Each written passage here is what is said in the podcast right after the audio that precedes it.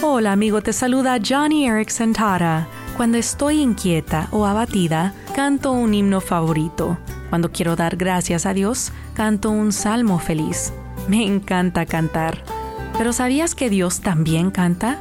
El capítulo 3 de Sofonías dice, El Señor mismo vivirá en medio de ti, se gozará por ti con cantos de alegría. ¡Guau! ¡Qué palabra más linda! No solo es que Dios canta, sino que te canta a ti y lo hace en celebración y regocijo por ti, su hija o hijo querido. A menudo he pensado en esto cuando un hermoso himno sigue resonando en mi mente.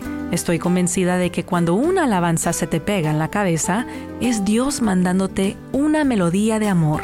Así que hoy, regocíjate en Dios, pues Él se regocija por ti con cánticos de alegría y luego acompaña al Señor y canta.